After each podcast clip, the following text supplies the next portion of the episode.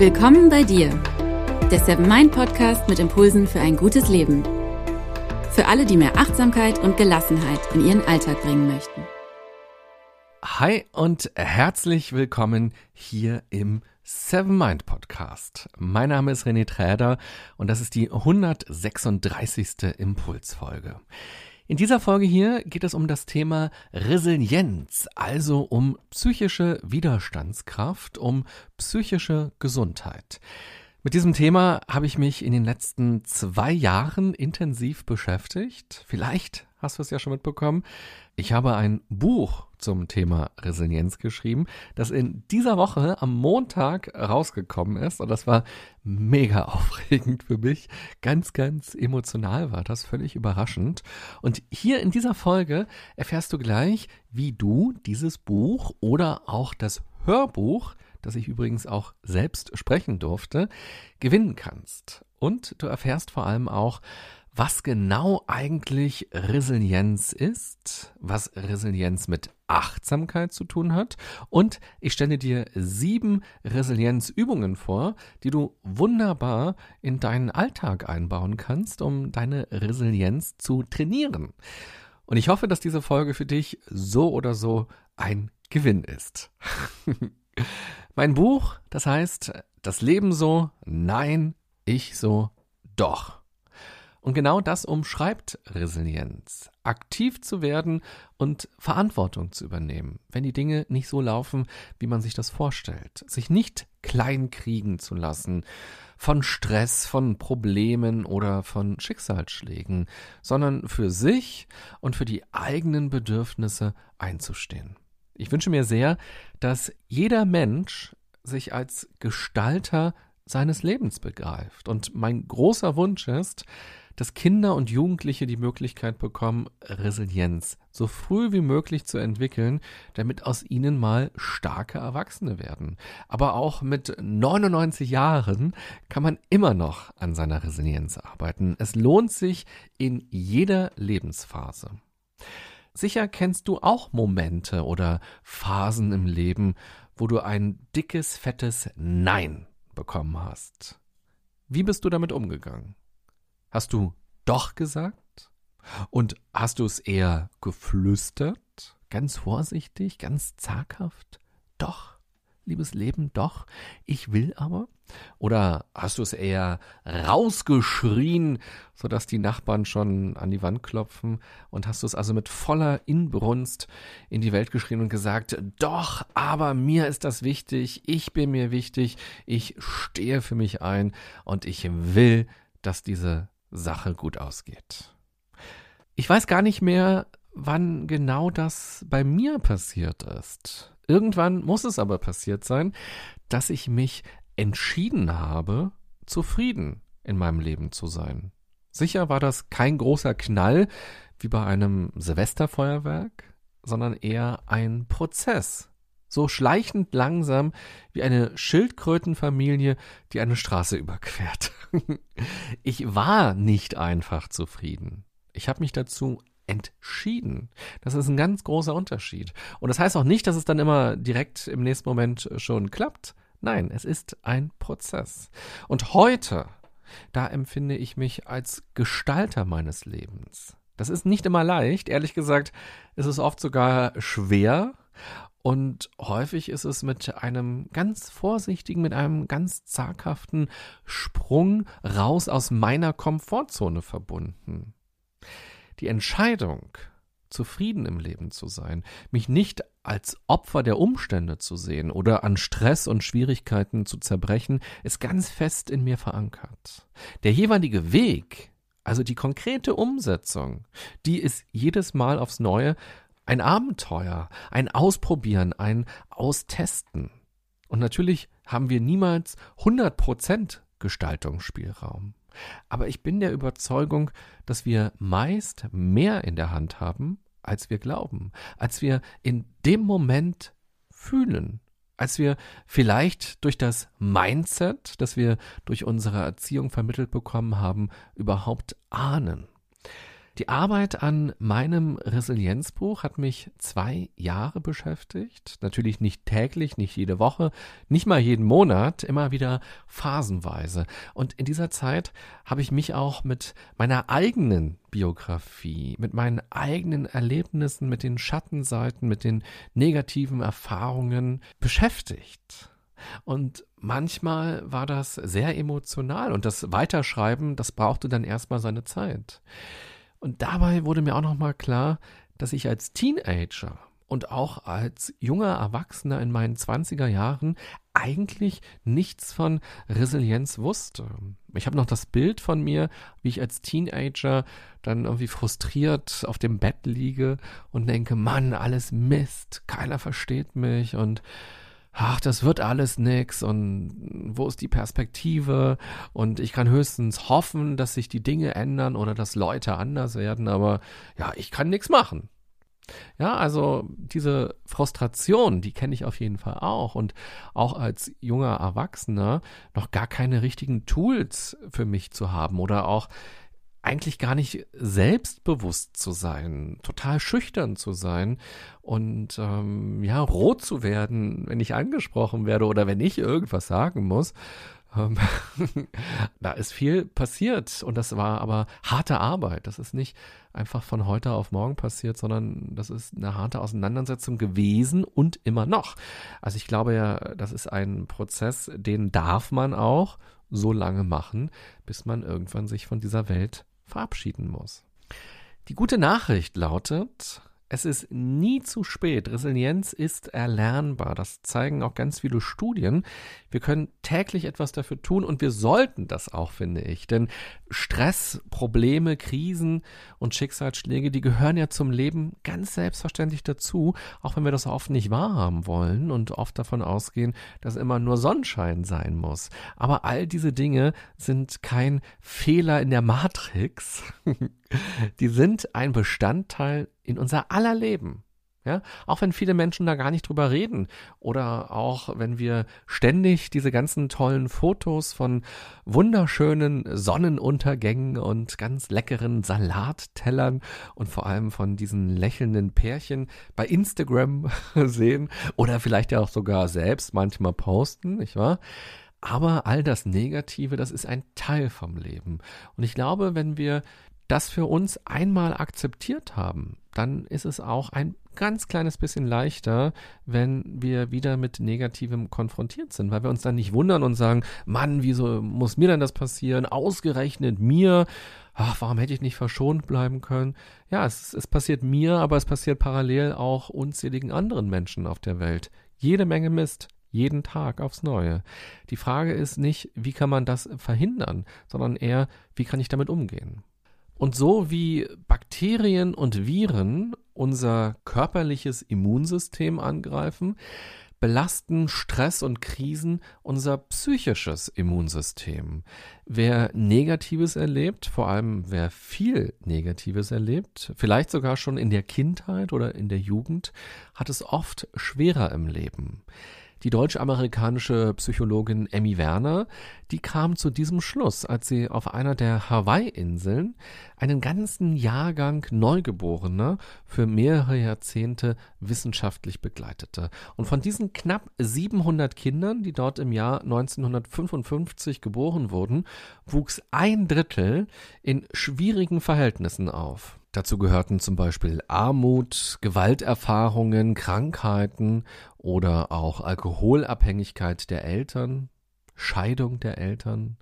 Die spannende Erkenntnis war aber, dass sich wiederum ein Drittel dieser Kinder, die so negativ aufgewachsen sind, gut entwickelte und zu starken, positiven Erwachsenen heranwuchs, die gesund und aktiv waren und die auch einen Job hatten, die gute zwischenmenschliche Beziehungen hatten. Und die Frage war, welche Unterschiede gab es denn bei diesen Kindern, die alle einen schweren Start hatten und die negative Dinge erlebten, die es nicht leicht hatten in ihren ersten Jahren? Wieso haben sich die einen gut entwickelt und wieso hatten die anderen dann eben auch später eher psychische Probleme oder Probleme mit dem Gesetz zum Beispiel auch oder sind auch in Konflikt geraten am Arbeitsplatz, im Privaten. Also was war der Unterschied? Und inzwischen hat die Resilienzforschung verschiedene sogenannte Schutzfaktoren herausgearbeitet. Diese Schutzfaktoren sorgen dafür, dass die Risikofaktoren, also all das Negative, abgefedert werden kann und sie schützen so vor einer nachhaltigen Belastung oder einer nachhaltigen Überforderung. Und ich sage das so bewusst mit dem nachhaltig, weil natürlich kann es erst einmal belasten und kann es erst einmal überfordern, aber eben nicht nachhaltig. In meinem Buch, da habe ich diese Schutzfaktoren in acht Bausteine aufgeteilt. An diesen Bausteinen kann man unabhängig voneinander arbeiten und sie stützen sich gegenseitig. Wenn ich für den einen Baustein was tue, weil mir das vielleicht gerade leichter fällt in meiner jetzigen Situation, dann stärken sich auch die anderen ganz automatisch und meine Resilienz wächst dadurch. Man muss also nicht alles in seinem Leben verändern und schon gar nicht gleichzeitig, sondern kann sich erst einmal auch darüber bewusst werden, welche Schutzfaktoren bei einem selbst denn schon gut ausgeprägt sind. Das ist einem ja manchmal auch gar nicht so bewusst und diese Krisenkompetenz erst einmal für sich klar zu bekommen, ist auch ganz wichtig für Resilienz, weil dann kann man im Krisenfall bewusst zugreifen. Man kann sich eben aber auch vornehmen, einige dieser Aspekte gezielt zu stärken, quasi als Prophylaxe, damit man eben nicht so stressanfällig ist und damit die nächste Krise oder vielleicht auch der Schicksalsschlag, der kommt, einen nicht direkt umhaut, dass man also schon gestärkt ist und dass man bewusst und jetzt kommt es schon achtsam durch die Welt geht. Und diese acht Resilienzbausteine sind Verantwortungsübernahme, Akzeptanz, Zukunftsorientierung, Lösungsorientierung, Optimismus, Netzwerkorientierung, Selbstwirksamkeit und Erholung. Und es würde jetzt natürlich die Podcast-Folge sprengen, wenn ich jetzt auf jeden dieser acht Bausteine ganz genau eingehe. Aber wenn du diesen Podcast schon eine ganze Weile hörst, dann waren jetzt einige Begriffe auch schon dabei, bei denen du weißt, ach stimmt, da hat René ja schon mal eine Folge gemacht zum Thema Optimismus oder zum Thema Selbstwirksamkeit. Ich will aber exemplarisch gleich nochmal auf einen dieser Bausteine eingehen, weil ich den so wichtig finde. Es lohnt sich, an diesen Bausteinen zu arbeiten, denn wir wissen aus der Forschung, resiliente Menschen reagieren unempfindlicher auf Belastungen und sie handeln schneller in schwierigen Situationen und in belastenden Lebensphasen. Sie übernehmen Verantwortung für sich, für ihre Bedürfnisse und auch für ihre Zukunft. Und auch bei Rückschlägen bleiben sie am Ball. Und dadurch können sie Krisen besser durchstehen und sie gehen sogar gestärkt daraus hervor. Und einer der wichtigsten Bausteine ist aus meiner Sicht die Verantwortungsübernahme. Und das wurde mir beim Schreiben des Buches irgendwann erst so richtig klar. Die tollsten Übungen und die tollsten Tipps, die bringen rein gar nichts, wenn wir nicht davon ausgehen, dass wir unser Leben gestalten können und auch sollten. Das Mindset der Verantwortungsübernahme ist sehr mächtig. Wenn das fehlt, dann sieht man sich bei Krisen und Problemen eher als Opfer, gibt dadurch Macht und Verantwortung ab, macht sich klein und kann ja maximal hoffen, dass sich die Dinge zum Besseren verändern. Man ist aber meilenweit davon entfernt, etwas dafür aktiv zu tun. Und dieses Tun, das beginnt ja schon im Kopf indem man sich traut, Dinge mal anders zu sehen oder anders über etwas zu denken. Auch dann tut man schon etwas für sich und auch für mögliche Lösungen. Gleich werde ich dir noch erzählen, wieso Resilienz und Achtsamkeit Geschwister sind. Und ich werde dir noch sieben Resilienzübungen vorstellen. An dieser Stelle möchte ich aber schon mal die kleine Verlosung einstreuen. Und bevor ich das tue, möchte ich von Herzen Danke sagen. Danke an Seven Mind und an das gesamte Seven Mind Team, vor allem dafür, dass mich die Gründer Manuel und Jonas und auch Alex, die sich bei Seven Mind um den Content kümmert, vor drei Jahren gefragt haben, ob ich mir vorstellen könnte, jede Woche eine Podcast-Folge zum Thema Achtsamkeit zu machen. Und das war im Jahr 2017. Da ging das mit dem Podcast erst so richtig los. Und ehrlich gesagt, wusste ich gar nicht so richtig, was eigentlich ein Podcast ist und wie das so funktioniert. Ich komme ja aus dem Radio und da dachte ich mir, na ja, das sind ja so Radiobeiträge, die man macht. Aber mit der Zeit habe ich gemerkt, dass Podcast sehr viel persönlicher ist und vor allem, dass es auch einen direkten Austausch gibt mit den Hörerinnen und mit den Hörern. Man sendet nicht einfach nur irgendwas weg und dann ist es in die Welt gesendet und wer weiß, wer es gehört hat, sondern man interagiert miteinander und das finde ich auch ja das ganz Besondere. Man redet also auch über die Themen, die einen selbst interessieren und die einen selbst betreffen. Man zeigt sich. Man ist nicht nur der anonyme Reporter. Und das Schöne ist, dass nicht nur ich mich zeige, auch ihr zeigt euch immer wieder. Jede Woche kriege ich E-Mails von euch. Entweder wirkliche E-Mails oder Messages bei Instagram oder bei Facebook. Und darin berichtet ihr oft sehr offen und vertrauensvoll über euch. Und das ist wahnsinnig wertvoll weil ich natürlich dadurch verstehe, wer den Podcast hört und was die Anliegen sind, was die Themen sind. Und da steckt vor allem auch so viel Wertschätzung drin. Und das ist ganz, ganz schön für mich. Oh man, jetzt hätte ich wieder ein bisschen äh, sentimental. Ja, und inzwischen ist es so, dass ich ähm, ja gar nicht auf alle Mails direkt antworten kann, weil es inzwischen so viele Reaktionen sind, die ich bekomme. Also seht es mir bitte nach. Ich versuche zu antworten, aber es kann inzwischen auch ein paar Wochen, manchmal auch ein paar Monate dauern, auch gerade jetzt, wo ich das Buch zu Ende geschrieben habe oder jetzt, wo auch das Marketing startet. Ähm, ja, ist wirklich so, so wenig Zeit. Ich glaube, dass es ohne diesen Podcast jetzt auch gar kein Buch geben würde. Auch deshalb empfinde ich so eine riesige Dankbarkeit der Podcast bringt mich ja auch jede Woche zum eigenen Nachdenken und zur eigenen Reflexion und ich lerne so wahnsinnig viel über Achtsamkeit und auch über Resilienz und auch die Podcast-Interviews, die ich mache, sind natürlich auch ganz tolle Momente in meiner Arbeit und auch in meinem Leben, weil ich da Menschen treffe, die ja mich auch bewegen mit ihren Geschichten, mit ihrem Umgang, mit ihrem Expertenwissen. Also ich liebe diesen Podcast. Das ist so, so schön. Ha, so viele Emotionen in dieser Woche. Ähm, ja. Also von daher vielen Dank an äh, Seven Mind, dass ich diese Arbeit hier machen darf. Und vielen Dank auch für euer Feedback, für eure Kommentare und für eure Einblicke in euer Leben und euren Umgang auch mit dem Negativen und mit dem Positiven. Auch das finde ich immer sehr spannend. Und am liebsten würde ich jetzt jeder Hörerin, jedem Hörer ein Buch schenken wollen. Aber ja, die Idee fand der Verlag jetzt nicht so gut, verständlicherweise. Mitgebracht habe ich nun aber sieben gedruckte Bücher, ja, wegen Seven Mind, Knickknack, und auch sieben Hörbücher zum Runterladen, die ich hier verlosen darf. Und wenn ihr ein Exemplar gewinnen wollt, dann müsst ihr einfach nur eine E-Mail schreiben und zwar an podcast at sevenmind.de. Und dafür habt ihr nun eine Woche Zeit, also bis zum 11. Oktober 2020. Und ihr müsst dafür auch gar keine krasse Quizfrage wie bei neuen Live oder so beantworten, sondern braucht einfach nur eine E-Mail zu schreiben.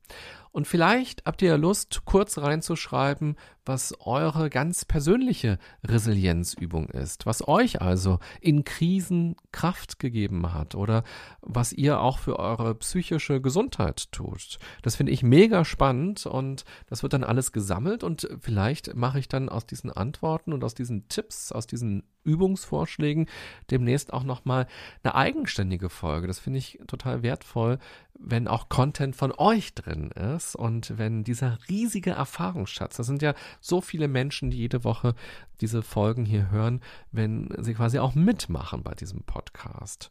Und schreibt gerne, wenn ihr bei diesem Gewinnspiel mitmacht, dazu, ob ihr lieber das gedruckte Buch wollt oder das Hörbuch wollt. Eure E-Mail landet dann bei der lieben Daniela aus dem Seven Mind Team. Sie wird dann alle Namen in einen Topf schmeißen und die Gewinnerinnen und Gewinner ziehen und dann ähm, schicke ich euch das Buch beziehungsweise schicke euch den Link zum Runterladen des Hörbuchs.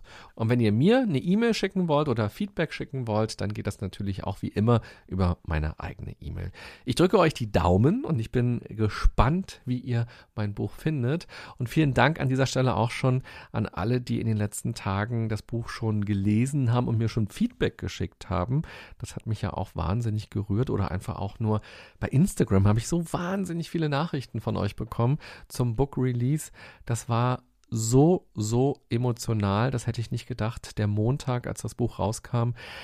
Das Buch ist ja schon ein bisschen ähm, her, dass ich es geschrieben habe und ich hatte dann auch schon zwei Exemplare seit einigen Wochen in der Hand, um schon mal ein paar Fotos zu machen und schon mal durchzublättern. Und dass dann der Montag, an dem das Buch rauskam, das für mich nochmal so emotional war, dass das Buch plötzlich draußen ist in der Welt Ach, das fand ich auch ganz krass. Das war so ein bisschen, als ob ich 100 Jahre alt werde und eine riesige Überraschungsparty oder so geplant wird. Naja, also kommen wir zurück zum Thema Resilienz und der Frage, was Resilienz eigentlich mit Achtsamkeit zu tun hat. Vielleicht ahnst du es ja schon, wenn du diese Resilienzbausteine betrachtest, die ich vor ein paar Minuten genannt habe, wieso Resilienz und Achtsamkeit untrennbar miteinander verbunden sind. Nämlich, wenn man sich achtsam mit seinen Problemen, mit den Ursachen und auch mit den Lösungen konstruktiv und bewusst auseinandersetzt, dann verhält man sich automatisch resilient. Und wenn man resilienter ist, dann setzt man sich ganz selbstverständlich achtsam mit den Dingen des Lebens auseinander, statt sie zu verdrängen oder sich eben nur als Opfer zu fühlen. Man hört dann in sich hinein und man übernimmt Verantwortung. Es handelt sich also um einen Kreislauf, eine regelmäßige Achtsamkeitspraxis, zum Beispiel das Meditieren, stärkt dann auch dein psychisches Immunsystem. Und wenn du an deiner Resilienz arbeitest, dann nutzt du verschiedene achtsame Methoden und Techniken. Ganz wichtig ist auch der letzte Resilienzbaustein, den ich erwähnt habe, die Erholung.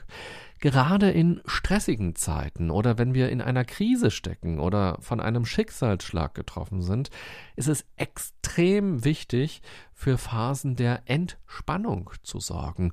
Viele Menschen neigen dann allerdings dazu, noch mehr zu leisten oder sie erlauben sich nicht, dass es ihnen jetzt gut geht. Sie finden das vielleicht sogar unpassend, dass sie trotz Negativem auch fröhlich sind oder sich ausgerechnet jetzt um sich selbst kümmern. So wie wir aber ständig unser Handy aufladen, sollte es ganz selbstverständlich sein, dass wir auch unsere inneren Akkus aufladen, ohne dass wir dafür etwas leisten mussten. Psychisch und körperlich stark können wir nur sein, wenn Erholung zu einem täglichen Prinzip wird. Dadurch schützen wir unsere Leistungsfähigkeit und unsere Lebensfreude. Auch das hilft, mit uns und unseren Bedürfnissen in Kontakt zu bleiben und auch für sie rechtzeitig einzustehen. Du siehst, die Arbeit an der Resilienz oder die Arbeit an der Achtsamkeit, das gehört beides zusammen. Und die Frage ist, ja, was kann ich nun tun? Obst und Gemüse stärken unser körperliches Immunsystem, aber was könnte dieser Apple a Day für unser psychisches Immunsystem sein? Sieben kleine Übungen möchte ich dir gerne vorschlagen.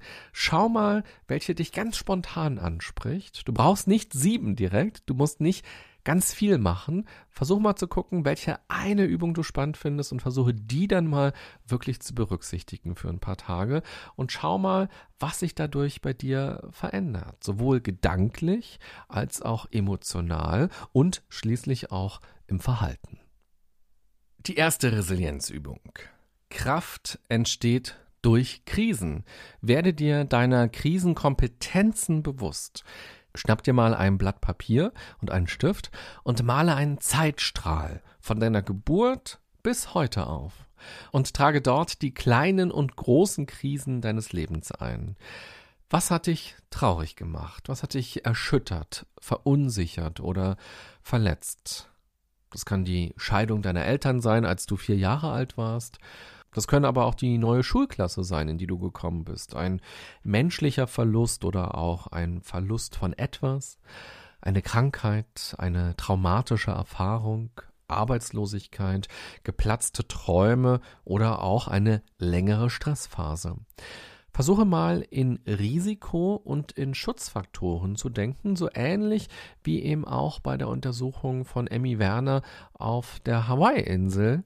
Versuche also rückblickend zu verstehen, was alles zu den Krisen beigetragen hat, sie verstärkt hat oder dazu geführt hat, dass sie so mächtig werden konnten.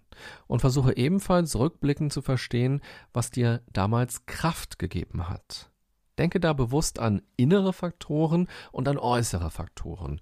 Innere Faktoren können zum Beispiel sein dein Charakter, dein Wissen, deine Überzeugungen, deine Fertigkeiten oder auch dein Handeln.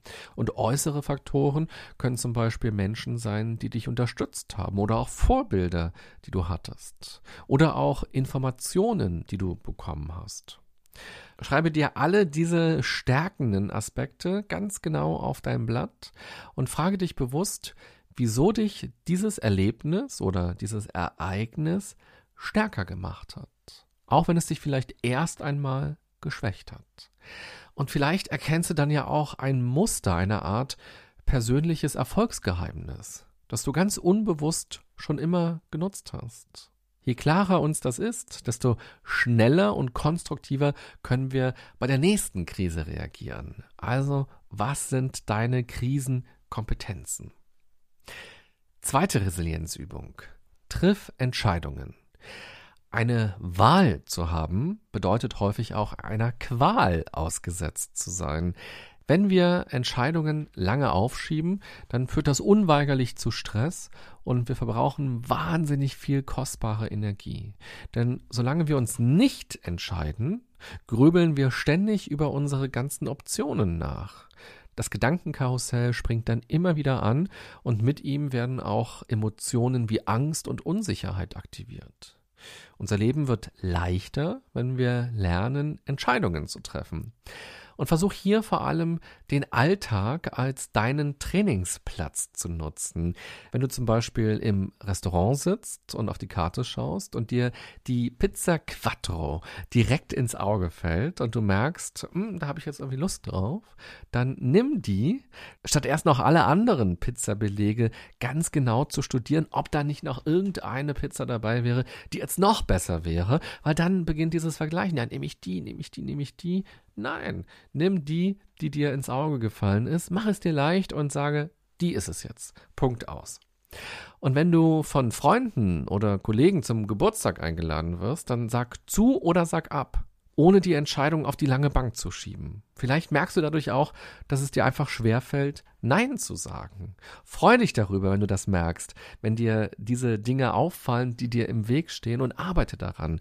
Du wirst merken, dass sich durch klare Entscheidungen manche Probleme direkt in Luft auflösen oder auch gar nicht erst entstehen. Es gibt dann weniger Minenfelder in unserem Leben. Dritte Resilienzübung, und die ist ganz leicht, die kannst du auf jeden Fall jeden Tag machen, wenn du Lust drauf hast. Lächle. Wer optimistisch denkt, der denkt eher in Chancen und kann leichter Lösungen entwickeln. Optimistische Menschen kommen dadurch eher ins Handeln und dadurch lösen sie natürlich auch eher das Problem oder lösen sich von dem Problem. Ein Weg zu mehr Optimismus ist, durch die Körpersprache das Positive in uns zu aktivieren und aufzuladen. Also lächle morgens, bevor du aufstehst, lächle, wenn du dich im Spiegel betrachtest, auch wenn du noch nicht so aussiehst, wie du aussiehst, morgens vielleicht. Lächle, wenn du aus dem Haus gehst, wenn dir Missgeschicke passieren. Lächle, wenn auch nur innerlich, wenn Menschen seltsame Dinge sagen oder machen. Lächle auch mal Fremde an und dann lächle auch wieder, wenn du abends im Bett liegst. Und frage dich, Mann, was war das wieder für ein Wahnsinnstag? und freu dich über das, was du an diesem Tag lernen durftest, über dich, über das Leben, über die Liebe, über die Arbeit, über die Welt. Es gibt so viel Tolles neben all dem Negativen.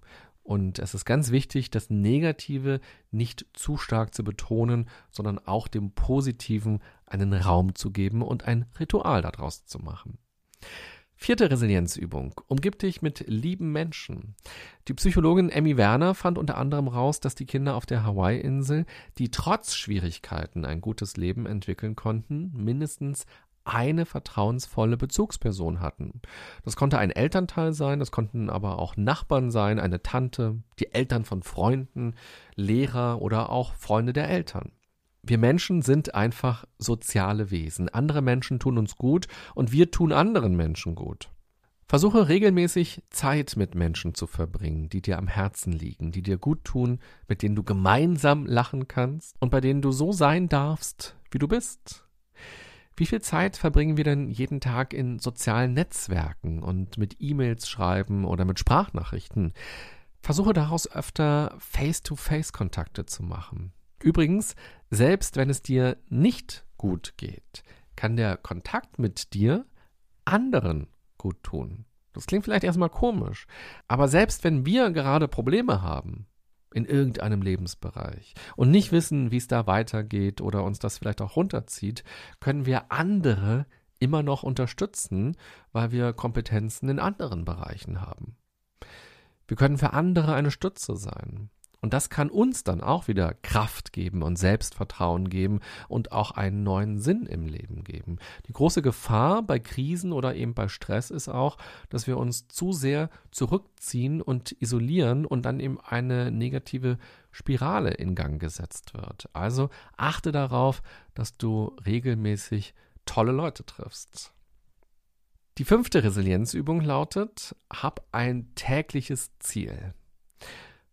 Und mir ist ganz wichtig, vergiss To-Do-Listen. Die nerven doch bloß und die stressen auch nur, weil wir uns sowieso viel zu viel darauf schreiben und außerdem unterschätzen wir oft den Zeitaufwand von Aufgaben und das echte Leben kommt dann sowieso dazwischen. Entscheide dich am Vortag oder morgens lieber nur für ein Ziel, das du verfolgen möchtest. Wohlbemerkt, verfolgen und nicht direkt erreichen.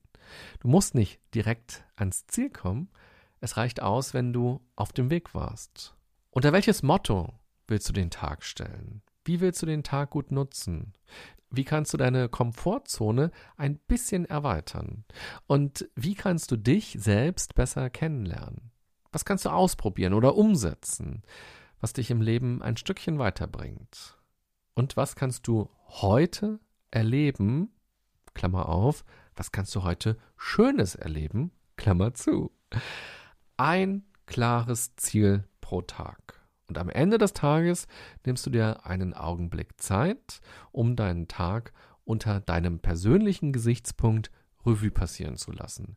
Konzentriere dich auf deine Erfolge. Und wenn du dein Ziel vernachlässigt haben solltest, dann frage dich, woran es lag und wie es dir morgen besser gelingen kann. Die sechste Resilienzübung. Pausen sind ein Teil der Arbeit, ja sogar des Lebens. Gerade habe ich es ja schon gesagt, Erholung sollte ein tägliches Prinzip sein. Frage dich, wie du besser und öfter entspannen kannst. Schon wenige Minuten reichen völlig aus. Eine kleine Meditation, eine Atemübung, das bewusste Tee trinken oder gehen, die Augen schließen, ein Mittagsschlaf, der Flugmodus in der ersten und auch in der letzten Stunde des Tages. Es gibt so viele Möglichkeiten. Schau auch mal in die Seven Mind App. Da gibt es so viele tolle Übungen und Kategorien. Und du kannst dort vor allem auch thematisch immer wieder schauen, was beschäftigt mich denn gerade und wo spüre ich ein Interesse und dann ja, lass dich mal auf die Meditation dort ein und schau, was passiert. Und am besten baust du solche Pausenrituale in deinen Tagesablauf ein, sodass sie selbstverständlich werden. Und erlaube dir auch, mit Methoden der Erholung zu experimentieren und vor allem hören dich hinein und versuche eine Art Frühwarnsystem zu entwickeln. Erkenne deine Bedürfnisse. Unser Körper sagt uns ja sehr klar, was er braucht. Wir dürfen nur nicht ständig mit Oropax durch die Welt gehen oder seine Botschaften dreist ignorieren. Frag dich, wie du Auszeiten im Alltag ganz selbstverständlich einbauen kannst. Zum Beispiel auf dem Weg zur Arbeit, zwischendurch, nach Feierabend, an Wochenenden. Geben dir Wald oder Meerkraft, Musik oder Stille, Nichts tun oder Brot backen? Und die siebte Resilienzübung, das ist ein Zaubersatz. Als letztes möchte ich dir gerne diesen einen Satz mitgeben, der dir bei der Selbsterkenntnis hilft und dich schneller ins Handeln bringen kann. Er lautet schlicht und einfach, will ich das? Ja, ein ganz simpler Satz, drei Wörter nur. Das Magische an diesem Satz entfaltet sich, wenn man jeweils eines der Wörter betont. Wenn du gerade gestresst bist, wenn du nicht weißt, was du tun sollst, wenn du in einer Krise steckst oder du realisierst, dass ein Problem auf dich zukommt, dann frage dich, will ich das? Oder frage dich, will ich das? Oder frage dich, will ich das? Und dieser Satz kann dann der Startpunkt für ein Selbstcoaching sein, weil einem dann klarer wird, ja, will ich denn das jetzt eigentlich, was hier passiert? Oder wer will denn irgendwas? Und was will ich denn? Und wenn wir beim Wollen sind, manchmal ist es ja so, dass wir nur hoffen oder träumen oder ganz zaghaft etwas wünschen. Aber dieses Ich will etwas hat ja nochmal eine ganz andere Dynamik. Und was passiert, wenn ich sage, ja, ich wünsche mir nicht nur etwas, sondern ich will, dass das und das passiert? Ja, wie viel Energie wird dadurch bei dir aktiviert und auch welche Lösungsmöglichkeiten werden bei dir aktiviert. Fazit, Resilienz bedeutet Ja zu sagen, wenn das Leben Nein sagt. Und vielleicht hast du ja Lust, in diesem Sinne ein Ja-Sager oder eine Ja-Sagerin zu sein. Hat doch mal eine ganz neue Bedeutung, dieses Ja-Sagen. Und dann schließe dich der Schildkrötenfamilie an, die über die Straße geht Step by Step ein kleines Füßchen vor das andere Füßchen und mach dein eigenes Feuerwerk und werde dir bewusst, jetzt übernehme ich Verantwortung für mein Leben. Ich entscheide mich, mein Leben trotz oder auch mit den negativen Dingen, die es gibt, die dazugehören, zu leben, so gut es geht. Ich bin davon überzeugt, wir können auch an diesen negativen Dingen wachsen. Sie sind Chancen, aber eben in Arbeitskleidung. Und für mich hat sich das in diesem einen Satz manifestiert. Das ist mein Lebensmotto inzwischen geworden, nämlich umarme das Leben, auch wenn das Schicksal ein Arschloch ist. Wir haben schließlich, ja, wahrscheinlich nur dieses eine Leben. Es gehört uns, uns ganz allein. Lasst uns also alle das Beste daraus machen und lasst uns auch unsere Mitmenschen dabei unterstützen, dass sie das Beste aus ihrem Leben machen können. Ach, jetzt werde ich nochmal ganz emotional so am Ende dieser Folge. Ich wünsche dir eine gute und achtsame Zeit als Gestalter deines Lebens. Bis bald. Bye bye, sagt René Träder.